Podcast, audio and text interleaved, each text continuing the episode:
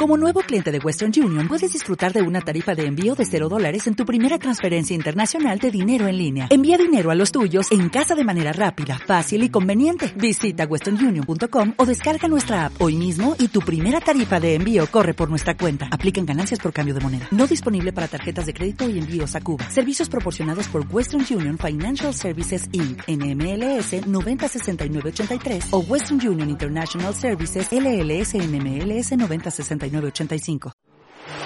Trabajo, dieta, escuela, ejercicio, la renta y vida social. Te entendemos. Vives al borde del burnout. Game over. Haz una pausa inteligente y explora junto a nosotros el camino hacia el equilibrio entre vida y trabajo. Esto es Smart Break, una dosis semanal de ocio productivo hecha por líder empresarial.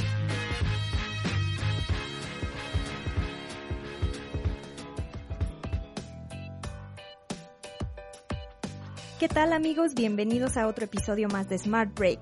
Nuestro invitado de hoy rompe el estereotipo del abogado serio y hasta malhumorado que todos hemos seguido alguna vez. No solo es un corredor público simpático y con chispa, también es DJ y diseña tablas para patinetas.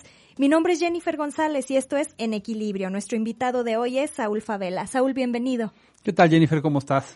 Pues aquí, empezando con este, este episodio para que nos cuentes ¿Cuál es el hobby? ¿El derecho, el diseño o la música? Yo creo que el hobby es la carne asada. ah, otro. es que ese es hobby. Ajá. Los otros son actividades que realizo de manera eh, cotidiana y que intento hacerlo de manera profesional también. ¿Cómo fue que, empezaste a, o cuándo fue más bien que empezaste a dedicarte al, al diseño de las patinetas o cómo fue que, que, no sé, dejaste de ejercer el derecho algún tiempo, no sé, platícanos. Ok, en mi caso, pues bueno, la mayoría de la gente que me conoce, me conoce como, abogado, como corredor público, y me preguntan que cómo es que un abogado acabó siendo DJ o andando en patineta. La realidad es que lo extraño es no que sea DJ, sino que sea abogado, porque desde muchos años antes de, ser abogado ya era DJ. Empecé en 1990 y soy la segunda generación que se dedica a esto. Entonces mi padre también en la época disco de los 70 eh, se, dedicaba a hacer instalaciones en discotecas y a poner luz y sonido móvil, que era lo que se acostumbraba en esa época. Y pues yo crecí en eso, ¿no? Me dicen que crecí, que nací debajo de una bocina. y literal crecí en la zona del centro de la Ciudad de México, en República del Salvador y Bolívar, que es donde están todas las tiendas de instrumentos musicales, equipo de audio, de iluminación, de tornamesas, todo eso. Entonces, para mí lo natural era eso en 1990 empiezo como, como DJ y empiezo también a estudiar música más adelante y fue ya hasta mediados, finales de los noventas que después de estudiar música me dijo mi papá que por qué no ahora estudiaban entonces una carrera. Entonces, bueno, decidí este, estudiar eh, derecho. ¿Y encontraste como que el derecho te apasionara tanto como la música o, o cómo fue que, que una profesión pues que generalmente es como tan seria de leer tanto, de, de, mucho machetearle a veces, ¿no? Eh, ¿Cómo fue que, pudiste, pues, con esa carrera cuando venías de, de, pues, de un ambiente completamente diferente? Mira, una de las razones principales por las que decidí estudiar Derecho era complementar la, la, parte técnica, por llamarlo así, o, o seria, ¿no? Eh, si bien creo que mi personalidad no es mucho del abogado reservado y muy serio, pues tampoco eh, quería ser como el extremo de fiesta total y, y este, y, la vida loca. Entonces, en, el momento que quise decidir qué iba a hacer con mi vida, por ahí de los 19, 20 años, pues estuve buscando opciones. Entonces, bueno, fue muy chistoso porque mi mamá me lleva con una orientadora vocacional para que me hicieran unos test y un análisis psicológico y a ver cuál era mi perfil ideal, ¿no? Si, ¿Para qué me podía dedicar? Y me dijo esta persona que, que nunca le habían salido tantas opciones tan variadas, ¿no? Entonces, bueno, de las que me acuerdo era biólogo marino, actor. ¿Qué tal? Este, físico, eh, historiador, eh, abogado también, eh, publirelacionista. Y vamos, eh, eran, me dijo, es que te salen, salen como, como 12 y más o menos con el mismo con el mismo potencial, ¿no? Entonces me dice, pues puedes prácticamente dedicarte a lo que quieras. Y bueno, hubo un, episodio en mi vida que, que hizo que yo sea abogado. fueron dos cuestiones, pero uno, uno estuvo muy marcado. En 1994 hubo un debate presidencial, este, bueno, me imagino que muchos no lo recordarán porque estaban en pañales o no había nacido, pero este, los contendientes por la presidencia de la República en esa época era Ernesto Cedillo, Cuauhtémoc Cárdenas y Diego Fernández de Ceballos. En ese debate, Diego Fernández de Ceballos arrasó con todos. O sea, fue impresionante la manera en la que expuso sus argumentos y, este, y sobresalió respecto de los demás este, debatientes.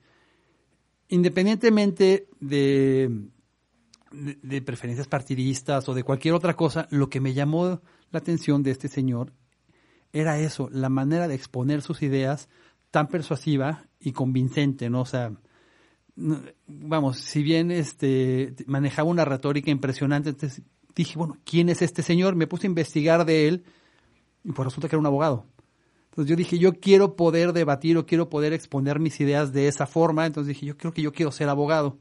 En esa época, en el grupo con el que yo eh, tocaba, como, como, instrumentista, no, no, como DJ, sino como bajista, el cantante eh, estudiaba Derecho. Entonces él tenía coche y yo no. Y me decía, mira, saliendo del ensayo, pues ya pronunciamos a nuestras clases, me decía, si quieres acompáñame, yo tengo clase en la universidad de, este, de, no sé, de 8 a 10 o no sé de qué hora y saliendo te puedo dar una ventona a tu casa. Entonces, pues me empecé a chutar los martes y jueves la clase de, la, clase de obligaciones civiles en la Universidad Panamericana, pues nada más me metí ahí a acompañarlo y me quedaba calladito para que no me sacaran. Y fue cuando me di cuenta que sí me gustaba el derecho, además de la música. Entonces, bueno, pues ya opté por, por estudiar de, derecho y me apasionó de manera impresionante.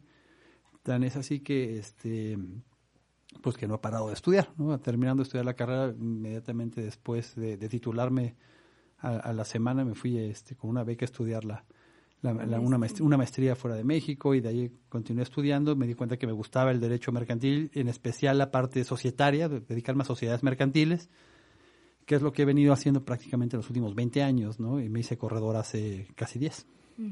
¿Y en qué momento empiezas con lo de las patinetas? ¿Ahí cómo, cómo fue? Ah, es que las patinetas empezaron antes. Oh. Las patinetas empezaron en 1988. ¿okay? Cuando yo tenía 13 años, pues se puso de moda andar en patineta. Y como cualquier chamaco de esa edad, rebelde, pues por fin logré tener mi patineta y entrar a concursos. Este, en esa época era muy distinto como es ahora. Eh, no ahorita hay muchos parques públicos, hay unos muy padres en, toda la República, en Aguascalientes hay, hay unos muy, muy buenos, y en, en, esa época no. O sea, patinabas en la calle, literal, en las banquetas, o los parques donde había rampas eran privados y tenías que pagar para poder entrar. Entonces, pues bueno, yo lavaba coches para poder tener dinero para, para mi, mi patineta y para poder pagar la, la entrada a, los parques y así patinar. Entonces, bueno, yo patiné cuatro años, que fue 88, 89, 90 y 91. En 91, pues se dejó, dejó estar de moda la patineta y los parques dejaron de tener gente y al ser eh, privados, pues empezaron a cerrar. Y ese fue el problema, que yo no era alguien que patinaba en calle, sino era un patinador de rampa, ¿no? De, de, medio tubo. Y las rampas ya no dejaron de ver, ya no había rampas en México, o por lo menos no en la Ciudad de México, que es donde yo crecí. Y pues lo tuve que interrumpir. Recuerdo que ya estando en la universidad, alguien me dijo que habían abierto una rampa muy lejos de, todo. Y este, me acuerdo que era como una hora y media, algo así, de, de mi casa para ir a la rampa. Entonces, bueno, este, fui ya a los veintitantos, pues no sé, fui tres, cuatro veces, pero pues entre, e, entre la universidad, el trabajo y todas las cosas, pues bueno, ya no, no le dediqué tanto. Y fue hasta hace un año que yo tenía una patineta de esa época, de los veintitantos, en la casa y mi hijo la vio y me dijo, oye, préstamela voy para salirme aquí al, patio, ¿no? Para ir al parque. Y se la presté. Y su mamá, de manera muy atinada, le dijo, oye, dile a tu papá que, que te enseñe, él sabe andar en patineta. Y a los 43 años, 44, dije, a ver, voy a ver si me puedo subir. y, y cayó un truco. O sea, hice, un truco que no me imaginé que iba a poder hacer después de 28 o 30 años de, haber andado en patineta. Y a mi hijo le, emocionó mucho, entonces dije, oye, pues vamos a, retomarlo. De todos los deportes en los que he estado involucrado, los que conozco, siempre ha sido el que más me ha apasionado. Entonces, eh, pues me volví a enrolar. Hace un año, fue en octubre del año pasado, y bueno, para abril de este año ya teníamos un movimiento de, de, este, de patinetas que busca hacer que los chavos se salgan, los chavitos sobre todo, ¿no? De, de 10 a 15, 16 años, no se metan en problemas, patinen y hagan las cosas bien. ¿no? Mejor que estén patinando, que hagan ejercicio, ya es una disciplina olímpica, a que se metan en pandillas o estén este, consumiendo drogas o comercializando con drogas, porque lo hacen ya desde muy chavitos en ciertas zonas, en ciertas este, zonas, pero no hay, mucho más este ese tipo de situaciones. Entonces el movimiento se trata de eso. Buscamos algunos eh, chicos líderes de, de sus sectores para que sean el ejemplo y los apoyamos patrocinándolos con el equipo que necesiten, llevándolos a los concursos este, fuera del estado, a Guadalajara, este, a Zacatecas, Ciudad de México, donde haya concursos que puedan, tener buena exposición, ahí los estamos llevando y que sirvan de ejemplo para los demás niños. La condición es que sean buenas personas, que sigan estudiando, que patinen bien y que no se droguen. Eh, ¿Dónde trabajan? ¿Cómo le, le hacen? ¿Están organizados con alguien más? Nos reunimos principalmente en el Parque de Guadalupe, que está en eh, Arroyo de los Arellano y Primer Anillo. este, pero también hay chicos de la línea verde que patinan muy, muy bien y que están con nosotros. Eh, nos buscan en redes sociales como Fabel Extreme, así se llama el movimiento. He estado participando mucho con el dueño de una tienda que está en un patinador profesional que se llama Jorge Ledesma. Ah, sí, chiquilladas. Chiquilladas, claro, un tipazazazo, este, jala muy bien a los chavitos, participa mucho de esa misma manera, estamos trabajando de manera conjunta Chiquilladas y yo. Y pues nos hemos apoyado un poco también de algunas instancias gubernamentales. Cuando se puede, este, apoyamos al, al Instituto Aguascalentense de la Juventud y nos ha apoyado muchísimo con los espacios para poder hacer concursos y motivar a los chavos. Y con, el municipio también, con, con el que quiera trabajar, trabajamos eh, para hacer concursos, para hacer las convivencias y pues estamos en, eso prácticamente. Súper bien.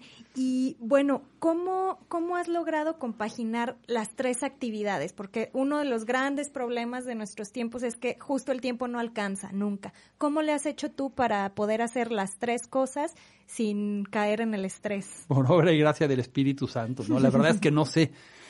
Eh, he destinado tiempos para algunas cosas y me di cuenta que lo más importante era aprender a delegar. Entonces, cuando quieres ser el hombre orquesta, difícilmente te va a salir todo, porque los tiempos no te dan. En mi caso, eh, el, eh, yo creo que por mi edad ya no tengo la misma energía que tenía cuando tenía 14, 15 años. Entonces, pues, claro, me canso, ¿no? O sea, si trabajo durante el día, en la tarde hago, lo de las patinetas y me toca este, ir a trabajar como DJ en la noche, claro, a las 5 de la mañana estoy muerto, ¿no? Y me tardo, ya, me tardo dos días en recuperarme. Sí. Entonces, eh, en el despacho, en la correduría, no sé, me he hecho, gracias a Dios, de un equipo increíble de, de todas mujeres, curiosamente, de abogadas que me ayudan muchísimo para sacar el trabajo y encargarme de ayudar a la parte de supervisión, revisión, diseño de estrategia. En DJ Boda también ya tenemos un equipo que me ayuda muchísimo en la parte administrativa, de coordinarse con las novias. Es, un, es un, una empresa de DJ especializada en bodas, entonces se coordinan con las novias para la parte de logística, cuestionarios, eh, de pagos y todo eso para yo dedicarme únicamente a preparar la música y tocar o, encargarnos de que los DJs que vayan a ir puedan hacerlo. Y en la parte de patinetas, como tenemos poco tiempo, pues sí estoy siendo un poco el hombre orquesta. Eh, me ha apoyado para el movimiento, me ha apoyado muchísimo con, con Chiquilladas, este, que es un tipazo y entonces este, hemos hecho muy buenas cosas. Y en la parte de diseño de ropa y, tablas, que es lo, lo que estamos lanzando ahorita para poder mantener el movimiento, pues estoy yo solo. Entonces, pues bueno, si me toca a mí ver con proveedores, con el, con el diseñador, hay una persona con la que estoy asociado en el movimiento, nada más en Fabel Extreme, o sea, eh, independientemente de lo que hacemos con, con chiquilladas, que, este, que es como mi socio, por decirlo de alguna manera, que es diseñador, entre muchas otras cosas. Entonces, este, pues nos reunimos a veces a las nueve de la noche entre semana para empezar a, a, hacer lluvia de ideas y tener diseños, ¿no? Descanso, ¿destinas algún tiempo para el descanso así que sea como tu momento, tus dos horas al día o a la semana y que nadie más las puede tocar? Pues normalmente es martes y jueves de 6 a 8, pero o sea, no es, es tiempo para patinar, o sea, no para mí, pero para patinar eh, fines de semana, domingos es totalmente para mi familia. Ese día no hago compromisos, no hago nada. Salvo a la de la noche, que me toque ir al súper, pero bueno. Y este y, casi siempre para desayunar con mi familia también los sábados. eh, ¿Cómo hacerle para eh, cuando uno tiene tantas actividades como tú, que esos pasatiempos y esas cosas que nos apasionan no se vuelvan una obligación al grado que te despiertes y digas, ay no, por favor? Pues gracias a Dios no me ha pasado. O sea, hay, hay actividades que, que, que, claro, que te pesan o te cuestan trabajo llevar a cabo, pero pues no son los pasatiempos, ¿no? Entonces, este, no, a lo mejor una reunión que va a ser un poco complicada de trabajo o algo así, pero sí creo que cuando te dedicas a las cosas que te apasionan, difícilmente te va a pesar llevarlas a cabo, ¿no? Independientemente de que estés cansado. Ok, pues bueno, vamos a escuchar una cápsula eh, que tenemos sobre este tema de, de, los pasatiempos y dedicarse a ellos e incluso volverlos actividades productivas y regresamos para el siguiente bloque. El skateboarding no solo tiene los beneficios del ejercicio físico, también reduce el estrés, mejora el estado de ánimo y puede ayudar a reforzar vínculos sociales cuando se practica en equipo o en grupo. Además, implica ponerse metas y superar retos, por lo que puede contribuir a mejorar el desempeño laboral de quienes lo practican como hobby. Bueno, pues eh, estamos de vuelta después de esta cápsula. Saúl, eh, tú estudiaste música y estudiaste derecho. Hay estudios cuestionados y cuestionables, pero que dicen que eh, las actividades artísticas desarrollan un hemisferio del cerebro relacionado con la creatividad y todo esto, y eh, otras actividades como puede ser el derecho eh, desarrollan el otro eh, hemisferio cerebral más bien dedicado o, en el que se llevan a cabo los procesos lógicos, etcétera.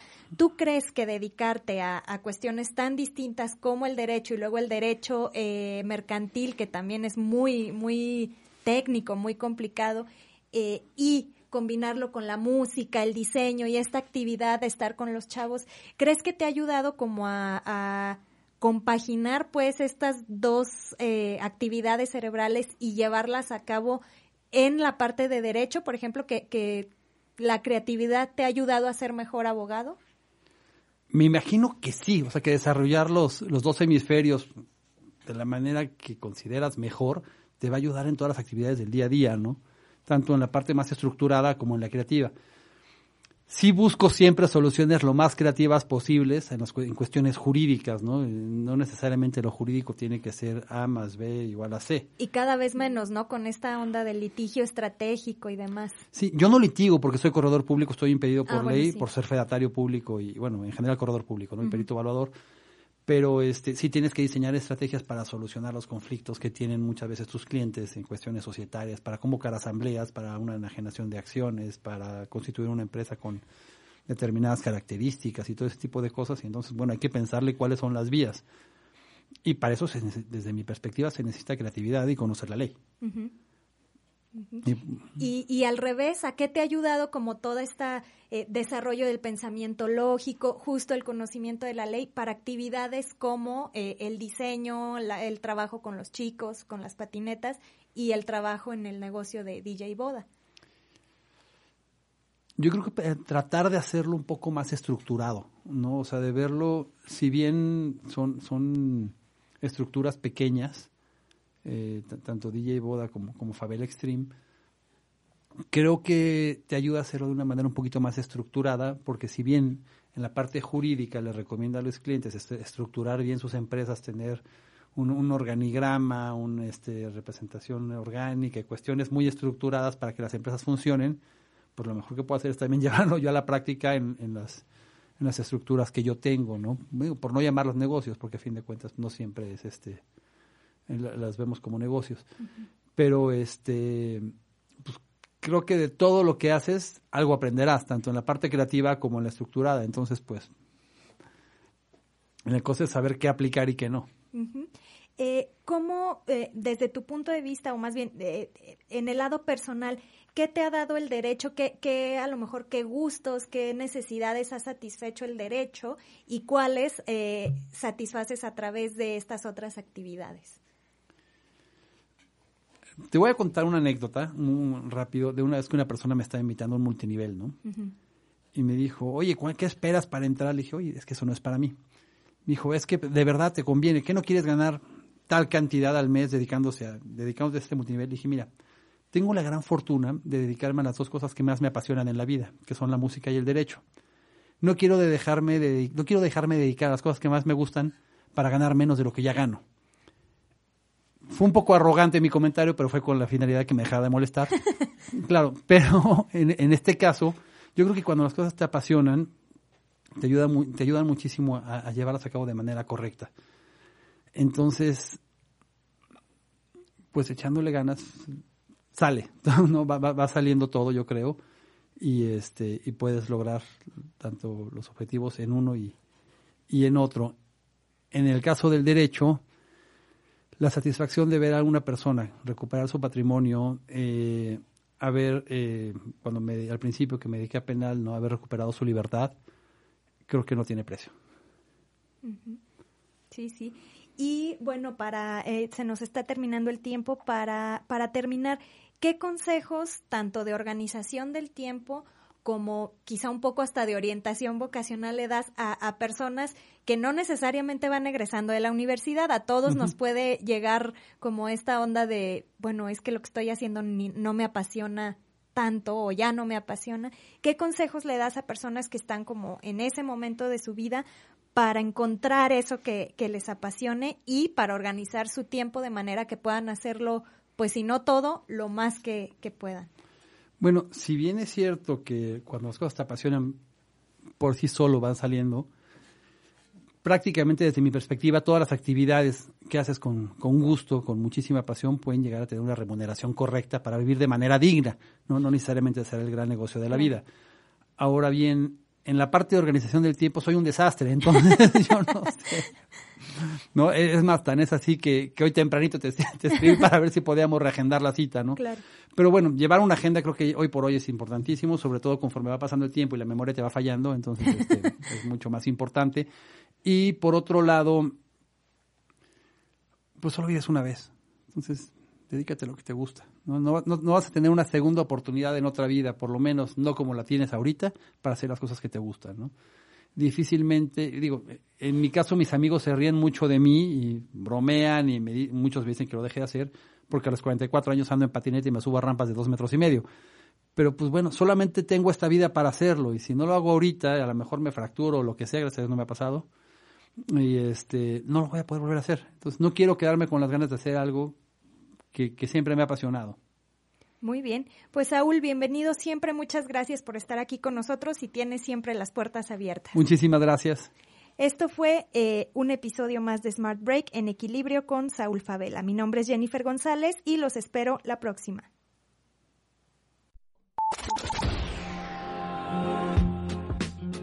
Smart Break es un podcast de líder empresarial producido por Jennifer González y Goretti Torres. Producción ejecutiva por Osvaldo González, diseño de sonido y edición de Edgar Pérez. Busca un episodio nuevo cada jueves a las 5 de la tarde en Spotify, Evox y Apple Podcast. No me importa y adiós. Hola, buenos días, mi pana. Buenos días, bienvenido a Sherwin Williams. ¡Ey! ¿Qué onda, compadre? ¿Qué onda? Ya tengo lista la pintura que ordenaste en el ProPlus app. Con más de 6.000 representantes en nuestras tiendas listos para atenderte en tu idioma y beneficios para contratistas que encontrarás en aliadopro.com. En Sherwin Williams somos el aliado del PRO.